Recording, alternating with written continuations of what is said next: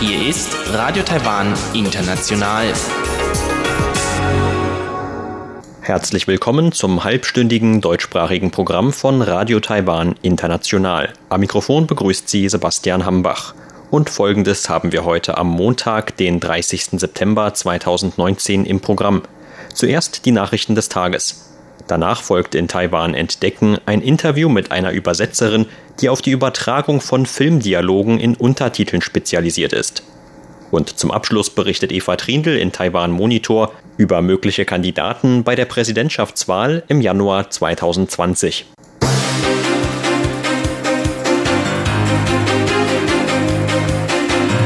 Sie hören die Tagesnachrichten von Radio Taiwan International. Der Überblick. Taiwan und USA organisieren Forum in Palau.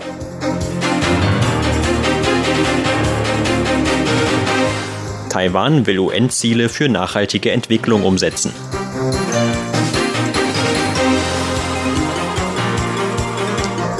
Und Präsidentin lobt Taiwan-US-Beziehungen als so gut wie nie zuvor.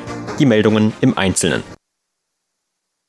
Taiwan und die USA haben zum ersten Mal eine Veranstaltung im Rahmen eines gemeinsamen Kooperationsprojekts in einem Drittland organisiert. Das internationale Forum zur Wiederbelebung austronesischer Sprachen fand gestern im mit der Republik China Taiwan verbündeten Palau statt. Außenamtssprecherin Joanne O zufolge nahmen an dem Forum Experten aus elf Ländern der Indo-Pazifik-Region sowie 26 Regierungsangehörige teil. Die Experten hätten unter anderem neueste Erkenntnisse zum Ursprung und zur Verbreitung von Völkern der austronesischen Sprachfamilie miteinander ausgetauscht.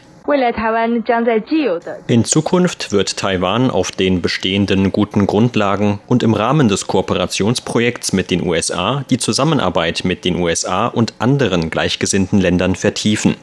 Wir werden die Bewahrung und Wiederbelebung der Kulturen indigener austronesischer Völker weiter fördern. So O.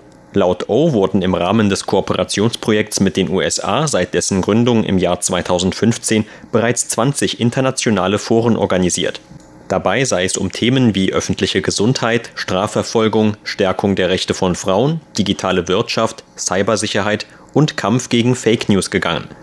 Außenminister Joseph Wu hatte die Wahl von Palau als Veranstaltungsort vor kurzem noch als ein erfolgreiches Modell für die Zusammenarbeit von Taiwan, den USA und Japan bezeichnet. Wu hatte gesagt, er glaube fest daran, dass sich in Zukunft noch mehr gleichgesinnte Länder an dieser Zusammenarbeit beteiligen würden. Dem Außenministerium zufolge bemüht sich Taiwan tatkräftig um die Umsetzung der Ziele für nachhaltige Entwicklung der Vereinten Nationen. Dazu verwies das Ministerium auf ein Forum von Taiwans Vertretungsbüro in New York und einer Gruppe von in den USA lebenden jungen Taiwanern. Bei dem Forum vom vergangenen Samstag sei es um Lösungsvorschläge zur Umsetzung der Ziele für nachhaltige Entwicklung gegangen. Zu den Teilnehmern habe auch Ministerin ohne Geschäftsbereich Audrey Tang gehört. Die Veranstaltung habe Taiwans Willen deutlich gemacht, konstruktiv mit den UN zusammenzuarbeiten. Dem Außenministerium zufolge habe UN-Generalsekretär Guterres auf dem Gipfeltreffen für die Ziele zur nachhaltigen Entwicklung alle Wissenschaftler dazu aufgerufen, die digitale Kluft zu verringern, um den Wohlstand aller Menschen zu fördern. Dieser Appell stehe auch im Einklang mit der Politik von Taiwans Regierung. Laut Außenministerium habe Ministerin Tang auf dem Forum konkrete Ergebnisse der Regierungsförderungen für gesellschaftliche Innovationen vorgestellt. Dazu würden etwa vom Präsidialamt geförderte Wettbewerbe für Software- und Hardwareentwickler, sogenannte Hackathons, gehören. Die Gewinnerteams des Wettbewerbs in diesem Jahr hätten ausführlich gezeigt, wie sich die Servicequalität in der Langzeit-Altenpflege durch künstliche Intelligenz und Big Data verbessern lasse. Damit hätten sie zum Ziel von Gesundheit und Wohlfahrt im Rahmen der UN-Vorgaben für nachhaltige Entwicklung beigetragen. Präsidentin Tsai Ing-wen hat die Beziehungen zu den USA heute als so gut wie nie zuvor in der Geschichte bezeichnet. Ihre Äußerungen machte Tsai beim Empfang einer Besuchsgruppe von internationalen Akademikern des US-Forschungszentrums Wilson Center. Die Präsidentin sagte, dass die USA tatkräftig ihre im Taiwan Relations Act und den sechs Garantien von Ex-Präsident Ronald Reagan gemachten Versprechen umsetzen würden. So habe die US-Regierung seit Amtsantritt von US-Präsident Trump bereits fünf Waffenpakete an Taiwan gebilligt. Die Präsidentin verwies zudem auf Taiwans Initiativen zur Entwicklung der einheimischen Verteidigungsindustrie. Ein konkretes Ergebnis dieser Anstrengungen sei eine neue Trainingsmaschine aus taiwanischer Eigenentwicklung, die erst letzte Woche die Fabrik verlassen habe. Mit Hilfe der Unterstützung von Seiten der USA könne Taiwan nicht nur seine Fähigkeiten zur Selbstverteidigung stärken. Gleichzeitig könnten beide Seiten durch ihre gemeinsame Zusammenarbeit auch Beiträge zur Sicherstellung der regionalen Stabilität leisten. Auch der ständige Druck aus China auf Taiwans internationale Präsenz ändere nichts an der Entschlossenheit des Landes, sich auf die Welt zuzubewegen, so die Präsidentin weiter. Taiwan werde auch weiterhin eine positive Kraft in der Welt sein, die sich keinem Druck beuge und mit gleichgesinnten Ländern zusammenarbeite. Ein Zug mit jungen Taiwanern und ausländischen Gästen ist heute von Taipeh aus auf eine Demokratietour durch fünf Städte aufgebrochen. Am Ende der vom Verkehrsministerium organisierten Aktion soll ein Forum zum Thema einer modernen globalen Demokratie stehen. Laut Verkehrsminister Lin Jialong wird der Taiwan-Demokratiezug mit seinen knapp 200 Fahrgästen an den kommenden drei Tagen an mehreren Städten in West-Taiwan Halt machen, die symbolisch für Taiwans demokratische Entwicklung sein. Der Zug werde die Städte Taoyuan, Hsinchu, Taichung, Tainan und Kaohsiung besuchen und den Fahrgästen Zeit für einen Besuch geben. Im mitteltaiwanischen Taichung sei etwa der Besuch eines Museums geplant, das Lin Qiantang gewidmet ist, einem frühen Pionier von Demokratie in Taiwan. Der Verkehrsminister sagte, dass es interessant für die Fahrgäste sei, während eines ausführlichen Besuchs von Taiwan über die Rolle von Demokratie in ihrem eigenen Leben zu diskutieren. Züge und Bahnhöfe würden viele Erinnerungen und bewegende Geschichten von Menschen bereithalten, so Lin. Am 2. Oktober soll der Zug nach Taichung zurückkehren. Dort findet in diesem Jahr zum ersten Mal die jährliche Versammlung Global Forum on Modern Direct Democracy statt. Der Mitveranstalter des Forums, Bruno Kaufmann, sagte, die Schaffung einer Bahnstrecke und einer Demokratie ähnelten sich darin, dass sie Menschen zusammenbrächten. Die Fahrt biete eine Gelegenheit zu erleben, wie hart Generationen von Taiwanern dafür gearbeitet hätten, ein Militärregime und einen korrupten Einparteienstaat hinter sich zu lassen um Taiwan zu einer der lebenswertesten demokratischen Gesellschaften der Welt zu wandeln, so Kaufmann. Der taiwanische Modeschöpfer Shi Yulin hat im Rahmen der diesjährigen Pariser Modewoche seine neuen Kreationen vorgestellt. In Paris präsentierte Shi gestern Designs, in denen er Elemente mit Bezug zu seiner Heimat Taiwan verarbeitete, darunter etwa gedämpfte Teigtaschen oder den Jadeberg. Mit den Designs will Shi eigenen Angaben zufolge Taiwan einem internationalen Publikum vorstellen. Er habe Motive aus dem alltäglichen Leben Taiwans ausgewählt, um die Mode in konkreter Form mit der Tradition zu verbinden und damit die einzigartige Schönheit der Kultur seines Landes zum Ausdruck zu bringen. Schill sagte weiter, dass er Taiwans Vorzüge gerade aufgrund seiner Tätigkeit im Ausland noch besser verstehen gelernt habe. Er wolle einerseits Taiwan über die Mode vermarkten, andererseits aber auch Taiwans Mode dabei helfen, Anschluss an globale Trends zu finden. Für Schill war es bereits die zweite Teilnahme an einer der bedeutendsten Modewochen der Welt. Im letzten Jahr hatte Schill in Paris Kleidungsstücke mit Designs in geometrischen Formen vorgestellt, die sich am Stil des Künstlers Pablo Picasso orientierten.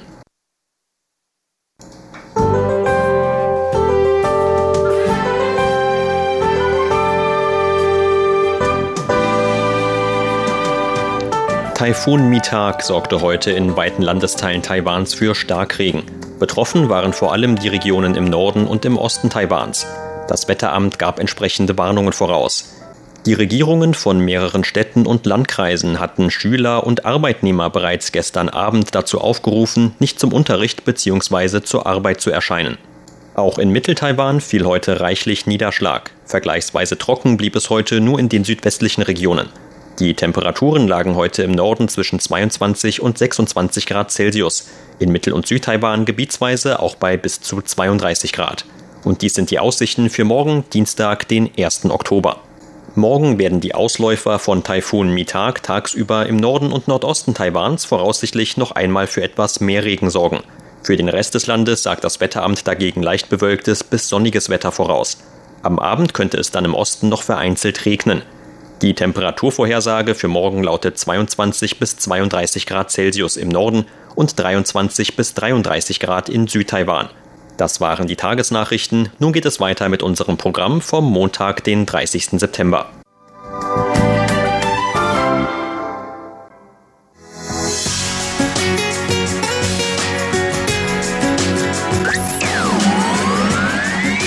Radio Taiwan, international aus Taipeh.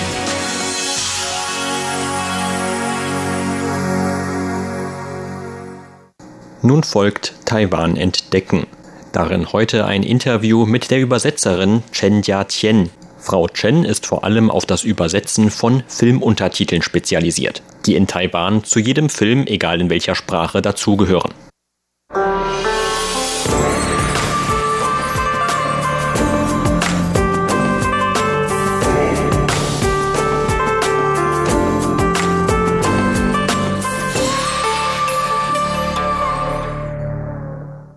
Eine Besonderheit in Taiwans Welt der visuellen Medien sind die Untertitel, egal ob Filme oder Fernsehen und selbst bei chinesischsprachigen Produktionen. Üblicherweise gibt es die entsprechenden Schriftzeichen immer auch als Untertitel mit zum gesprochenen Wort dazu.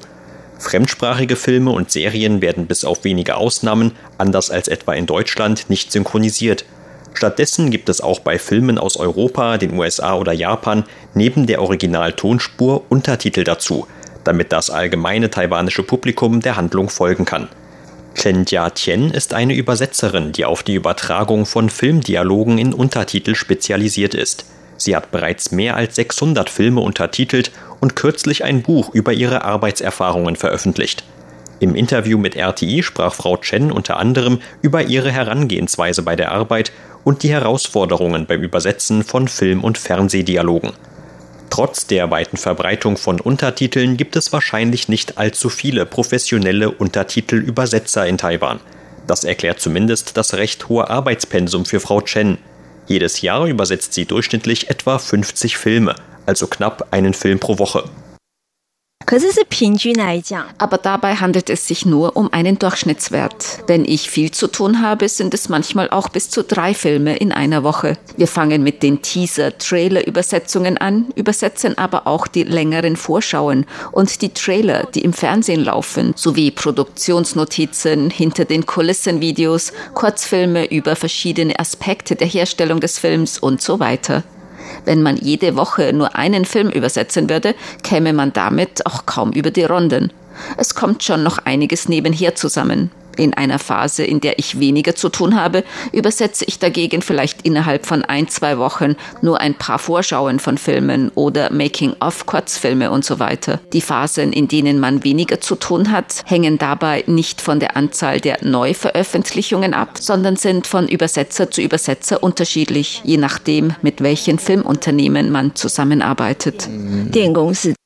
Jeder Film bringt andere Herausforderungen mit sich. Für den Disney-Animationsfilm Die Eiskönigin aus dem Jahr 2013 musste Frau Chen auch die Liedtexte übersetzen, zum Beispiel zu dem berühmten Lied Let It Go. Und der Science-Fiction-Streifen Interstellar von 2014 erforderte einige Astrophysikkenntnisse. Ich nehme eigentlich alle möglichen Aufträge an und übersetze nur dann einen Film nicht, wenn sich der Auftrag mit einem anderen überschneiden würde. Wenn also zum Beispiel zwei Filme auf einmal oder in sehr kurzer Reihenfolge hintereinander herauskommen, dann kann ich natürlich nur einen von ihnen übersetzen. Andernfalls habe ich einfach nicht genügend Zeit, um alles zu übersetzen. Ich finde aber, dass man alle möglichen Genres ausprobieren sollte. Auch bei komplizierteren Inhalten bleibt mir aber normalerweise keine Zeit, mir im Vorfeld große Sorgen zu machen. Wenn ich einen Fall wie den Science-Fiction-Film Interstellar vor mir habe, dann weiß ich auch erst, wenn ich ihn sehe, um was für eine Art von Film es sich handelt. Darin kamen viele Begriffe und Konzepte aus der Astronomie vor, nach denen ich im Rahmen der Übersetzungsarbeiten recherchierte, darunter etwa schwarze Löcher, Impulse und vor allem Albert Einsteins Relativitätstheorie. Natürlich habe ich schon in der Schule von all dem mal gehört, später dann aber ehrlich gesagt wieder vergessen. Während der Arbeit schaue ich dann aber nach, denn ich darf auch nichts falsch übersetzen. Aber eigentlich geht der Film auch nicht sehr tiefgehend auf diese Themen ein. Und so viel Vorbereitungszeit hätte ich dann auch gar nicht. Eine weitere Schwierigkeit entsteht durch fremdsprachige Lehnwörter im Chinesischen. Im alltäglichen Sprachgebrauch hört man zwar auch schon mal englische Originalwörter, Aber da das geschriebene Chinesisch aus ganz anderen Schriftzeichen besteht und der Platz bei den Untertiteln begrenzt ist, können Wörter in lateinischen Buchstaben nur selten dort stehen bleiben. Hier in Taiwan müssen wir eigentlich so ziemlich alles übersetzen. Sogar für Wörter wie E-Mail oder ähnliches verwenden wir die chinesischen Entsprechungen in den Untertiteln, obwohl wir die englischen Ausdrücke ansonsten im Alltag gebrauchen. Aber für manche Ausdrücke oder Eigennamen, wie zum Beispiel Skype, benutzen wir in den Untertiteln Umschreibungen wie Kommunikationssoftware. Wir geben unser Bestes, um möglichst keine lateinischen Buchstaben zu verwenden. Englische Wörter sind zudem gewöhnlich länger als chinesische. Damit nehmen sie uns bei den Untertiteln Platz weg. In jeder Zeile gibt es eine Zeichenbegrenzung von etwa 14 Zeichen. Je nach Szene oder Figur verwenden die Übersetzer in den Untertiteln auch schon mal bestimmte Slangwörter, die nur in Taiwan einem breiteren Publikum bekannt sein dürften. Normalerweise habe ich einen Film schon einmal komplett gesehen, bevor ich mit dem Übersetzen anfange. Deshalb weiß ich schon, welche Art von Ausdrucksweise und Stil die einzelnen Figuren des Films haben. Eine der Figuren spricht vielleicht wie ein Gangster und dafür benutzen wir dann einige entsprechende, bekannte Ausdrücke. Manchmal verwenden wir auch Ausdrücke aus Taiwans Jugendsprache. Neben ihrer Arbeit als Übersetzerin unterrichtet Frau Chen auch Übersetzungskurse an der Nationalen Taiwan-Universität. Mein nächstes Buch ist ein Lehrbuch bzw. ein Nachschlagewerk. Ich hatte mit dem Verlag über mein Vorhaben gesprochen, ein Buch über das Übersetzen von Filmuntertiteln zu schreiben. Nachdem sie meinen Hintergrund und meine Arbeitsinhalte genauer kennengelernt hatten, waren sie der Meinung, dass ich ein weiteres Buch über meine Arbeitserfahrungen veröffentlichen könnte. Daraus wurde das gerade erst veröffentlichte Buch von mir, in dem ich über meine Arbeit als Übersetzerin erzähle.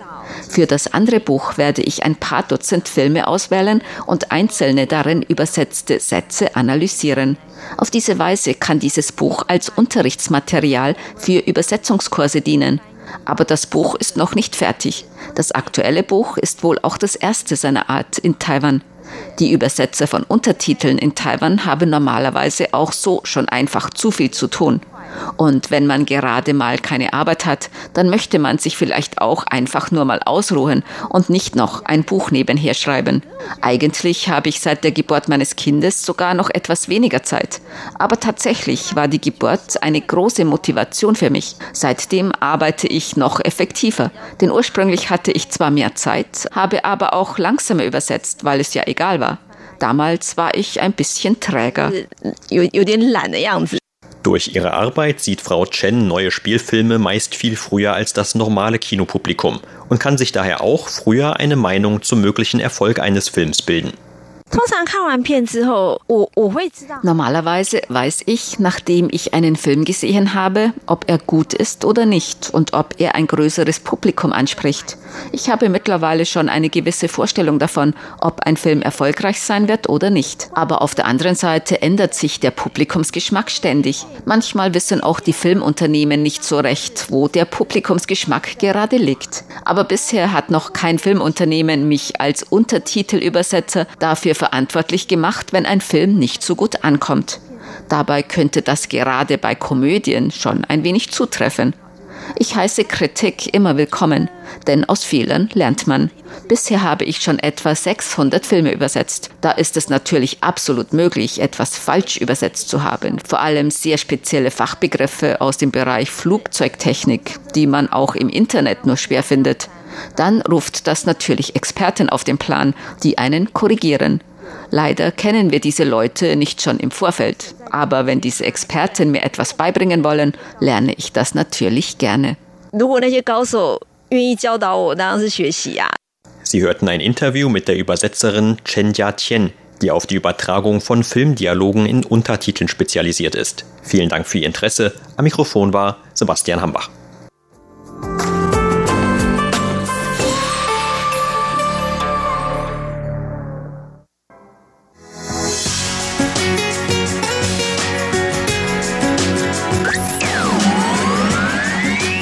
Radio Taiwan, international aus Taipeh.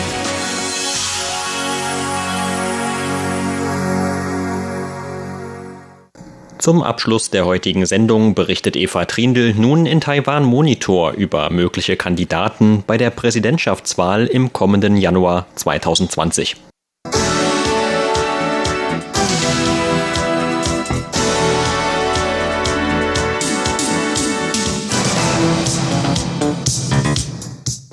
Foxconn-Unternehmensgründer Terry Gore hat am 16. September verkündet, dass er nicht als unabhängiger Kandidat bei der Präsidentschaftswahl 2020 antreten wird. Guo hatte am Vorauswahlverfahren für die KMT-Kandidatur teilgenommen, jedoch gegen den Bürgermeister von Kaohsiung, Han Kuo-yu, verloren. Später ist Guo aus der KMT ausgetreten. Viele vermuteten, dass Guo als Unabhängiger kandidieren werde. Am 17. September ist die Frist für die Anmeldung zur Kandidatur von unabhängigen Kandidaten zur Präsidentschaftswahl im Januar 2020 abgelaufen. Radio Taiwan International sprach mit Assistant Professor für digitale Geisteswissenschaften an der Aletheia Universität Chen Li Fu über die neuesten Entwicklungen bei der Kandidatenaufstellung zur Präsidentschaftswahl. Die amtierende Präsidentin Tsai Ing-wen von der DPP wird sich zur Wiederwahl stellen. Die größte Oppositionspartei KMT hat Han Kuo-yu nominiert. Zur Zulassung über das Unterschriftenverfahren haben sich acht Kandidatenpaare angemeldet. Parteien, die bei der vergangenen Parlamentswahl die 5%-Hürde erreicht haben, können noch bis November einen Kandidaten vorschlagen bzw. nominieren. Auf die Frage, ob Terry Guo nun endgültig auf die Präsidentschaftskandidatur verzichtet oder ob er vielleicht noch auf Vorschlag einer politischen Partei kandidieren könnte, antwortete Professor Chen. 这个时候宣布当然是有关呃公民联署的 seine Ankündigung, nicht bei der Präsidentschaftswahl 2020 zu kandidieren, bedeutet, dass er auf das Verfahren der Kandidatur durch Unterschriftensammlung verzichtet. Die Anmeldefrist dafür ist bereits abgelaufen. Gemäß dem Gesetz zur Wahl des Präsidenten und Vizepräsidenten gibt es zwei Verfahren für eine Kandidatur bei der Präsidentschaftswahl. Das eine ist die Empfehlung durch politische Parteien, das zweite eine Empfehlung durch Unterschriftensammlung. Für die beiden Verfahren gelten unterschiedliche Anmeldefristen. Die Ankündigung von Terry Gore hat sich auf die Kandidatur durch das Verfahren durch Unterschriftensammlung bezogen, dessen Anmeldungsfrist am Tag danach abgelaufen ist. Es gibt jedoch noch eine Möglichkeit, bei der Präsidentschaftswahl zu kandidieren, nämlich durch Empfehlung einer politischen Partei. Die Frist dafür läuft erst im November ab. Falls bis dahin eine politische Partei bereit ist, ihn als Präsidentschaftskandidaten vorzuschlagen und er das annimmt, kann er trotzdem noch bei der Präsidentschaftswahl 2020 kandidieren. Aber im Prinzip könnte theoretisch jeder noch kandidieren, falls eine politische Partei bereit wäre, ihn oder sie zu nominieren. Es besteht zwar noch die Möglichkeit, aber die Wahrscheinlichkeit für eine Kandidatur von Terry Gore ist nun schon sehr viel geringer. Terry Gores Stärke liegt auch nicht bei der Parteipolitik, sondern in seinem persönlichen Vermögen und bei seinen Unterstützern. Es wäre für ihn nicht schwer gewesen, die notwendigen Unterschriften zu erhalten, wenn er sich als unabhängiger Kandidat registriert hätte. Es wurden einige Bestimmungen erstellt, um zu vermeiden, dass unbegrenzt viele Leute an der Präsidentschaftswahl teilnehmen. Deshalb hat man die Voraussetzungen für eine Kandidatur durch die Hürde der notwendigen Unterschriften und die Hinterlegung einer Kaution erschwert. Für Terry Gore wäre sowohl die notwendige Anzahl von Unterschriften als auch die Geldsumme für die Kaution für eine Kandidatur kein Problem gewesen. Deshalb wurde seine Entscheidung so sehr beachtet. Es haben nun noch politische Parteien das Recht, einen Kandidaten vorzuschlagen bzw. zu nominieren, die bei der letzten Parlamentswahl mindestens fünf Prozent Wählerstimmen erhalten haben.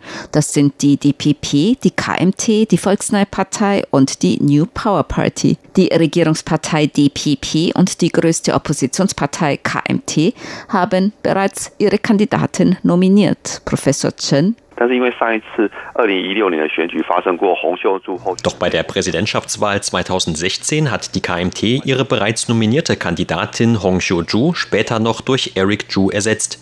Deshalb wird auch bei dieser Wahl über diese Möglichkeit spekuliert.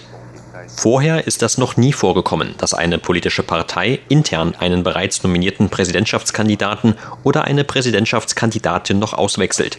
Eigentlich beginnt der Wahlkampf schon ab September mit Ablauf der Anmeldefrist für Kandidaten, die sich über das Verfahren der Unterschriftenliste bewerben. Denn die großen politischen Parteien haben ihre Kandidaten schon längst bestimmt. Aber weil die KMT vor vier Jahren während dieser Vorwahlkampfzeit ihre Kandidatin ausgetauscht hat, wird spekuliert, ob die KMT dieses Mal auch Han Goryu austauschen könnte. Manche hegen diesen Zweifel, andere hegen diese Hoffnung. Es wurde auch viel darüber spekuliert, dass Terry Guo, der frühere Parlamentspräsident Wang Jinping von der KMT und der Taipei-Bürgermeister Ko Wen-che, der kürzlich seine eigene Partei gegründet hat, vielleicht bei der Präsidentschaftswahl zusammenarbeiten. Doch es gab schließlich keine konkreten Ergebnisse. Professor Chen dazu. Hier ergibt 1 plus 1 nicht unbedingt 2. Die Regierungspartei DPP und die größte Oppositionspartei KMT haben beide eine Stammwählerschaft von mehr als 30 Prozent. Das bedeutet, dass bei Wahlen die DPP und die KMT mit mindestens 30 Prozent der Wählerstimmen rechnen können. Damit bleiben noch 40 Prozent der Wählerstimmen für andere Kandidaten oder Parteien übrig. Von den vielen kleineren Parteien und unabhängigen Präsidentschaftskandidaten muss also mindestens einer 30 Prozent erhalten, um die beiden großen Parteien zu übertreffen. Würden Terry Gore, Ke Wenje und Wang Jinping alle einzeln antreten, dann wäre es völlig aussichtslos, dass einer von ihnen 30 Prozent erhalten würde. Deswegen haben sie eine Zusammenarbeit erwägt.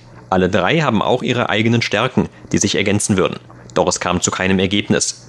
Ke Wenje war auch nicht bereit, als Vizepräsidentschaftskandidat gemeinsam mit Terry Gore anzutreten. Ein Grund ist wohl, dass er nicht als Nummer zwei, als Vizepräsidentschaftskandidat antreten will. Denn sollte Terry Gore gewinnen, dann wäre er nur die Nummer zwei nur der Vizepräsident. Sollte Terry Gore aber verlieren, dann würde er als Vizepräsidentschaftskandidat auch gemeinsam mit ihm verlieren. Die persönlichen und politischen Überlegungen dieser drei Politiker lassen sich teilweise nur schwer unter einen Hut bringen. Es haben außerdem acht Personen ihre Teilnahme am Verfahren zur Präsidentschaftskandidatur durch Unterschriftensammlung registriert, darunter die frühere Vizepräsidentin Annette Lü, Lü Xiaolian und Yang Shiguang von der neuen Partei mit ihren jeweiligen Bewerbern für die Vizepräsidentschaft Auf die Frage nach der Wahrscheinlichkeit, dass diese Bewerber die erforderlichen 280.384 Unterschriften sammeln können, also 1,5 Prozent der Wahlberechtigten der vergangenen Wahlen, und welche Auswirkungen ihre Kandidatur auf die Wahlen hätte, antwortete Chen Lifu, Assistant Professor für digitale Geisteswissenschaften an der Aletheia Universität 看来看去，当然就是呃这两组是比较 unter diesen acht Bewerberpaaren ist der Bekanntheitsgrad der früheren Vizepräsidentin Annette Lü und Yang Shiguang von der neuen Partei mit ihren jeweiligen Vizepräsidentschaftskandidaten verhältnismäßig groß. Dass diese beiden 280.384 Unterschriften von Unterstützern erhalten, ist schon im Rahmen des Möglichen. Unterzeichnen können die Unterstützerliste gemäß den Bestimmungen alle Wahlberechtigten aber jeder kann nur die Unterstützerliste eines Bewerberpaares unterzeichnen. Wie hoch ist also die Wahrscheinlichkeit, dass die zwei bekanntesten Annette Lü und Yang Shiguang die notwendigen 280.384 Unterschriften von Unterstützern erhalten? Die Bewerber der neuen Partei stehen dieses Mal vor einer Herausforderung. Denn der Hintergrund des KMT-Kandidaten Han Goryu und des Bewerbers der neuen Partei Yang Shiguang ist ähnlich. Auch Han Goryu gehörte früher der neuen Kuomintang-Allianz innerhalb der KMT an die dann die neue Partei gegründet hat. Doch Han Goryu ist in der KMT geblieben und nicht zur neuen Partei übergewechselt. Die neue Partei hat bei der vergangenen Parlamentswahl zwar die 5%-Hürde verfehlt, war aber auch nicht allzu weit davon entfernt.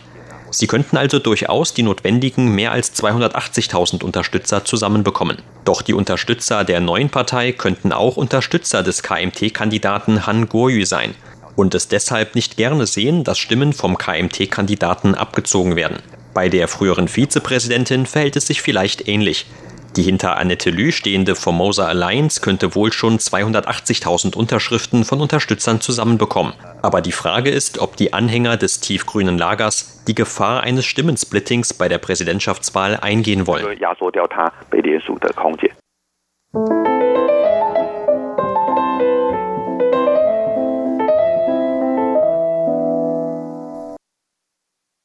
Sie hörten das halbstündige deutschsprachige Programm von Radio Taiwan International am Montag, den 30. September 2019.